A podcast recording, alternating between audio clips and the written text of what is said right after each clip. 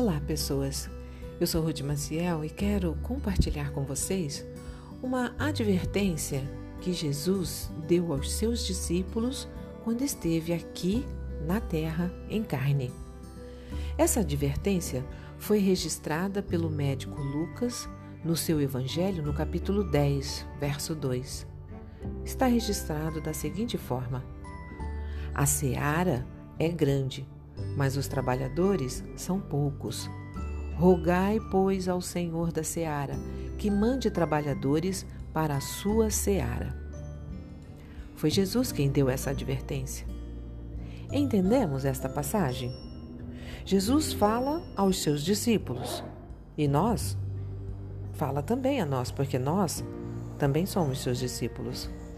A seara é um campo de cereais semeados pronto para a colheita. Esta seara pertence ao Criador dos céus e da terra, Pai de nosso Senhor Jesus Cristo, de quem também nós, os que creem em seu sacrifício redentor, somos discípulos.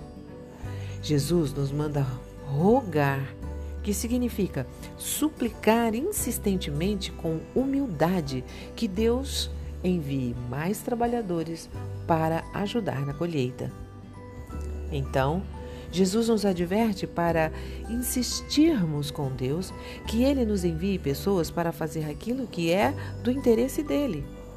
Você pode pensar então que essa oração está tranquila, já que o maior interessado é o próprio Deus. Então, por que Jesus precisa nos advertir? Porque nos distraímos nos distraímos com tantas coisas terrenas e nos embaraçamos com tantas coisas pequenas que nos desviamos do foco. Esquecemos-nos que somos peregrinos em trânsito, que o nosso lar não é aqui. Jesus nos adverte porque, enquanto rogamos e insistentemente, mantemos relacionamento com Deus. Isso leva tempo.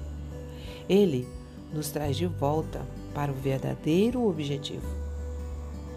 Minha oração é que eu e você possamos em nossas orações nos lembrarmos que lá no campo muitos ainda não foram despertos e estão prontos para ouvir as boas notícias de Jesus e que nós, os trabalhadores, os discípulos, somos os responsáveis por espalhar essas notícias que possamos, em obediência, nos preparar para dar razão da nossa fé.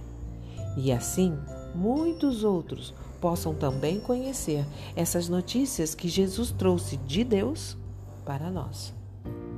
Amém?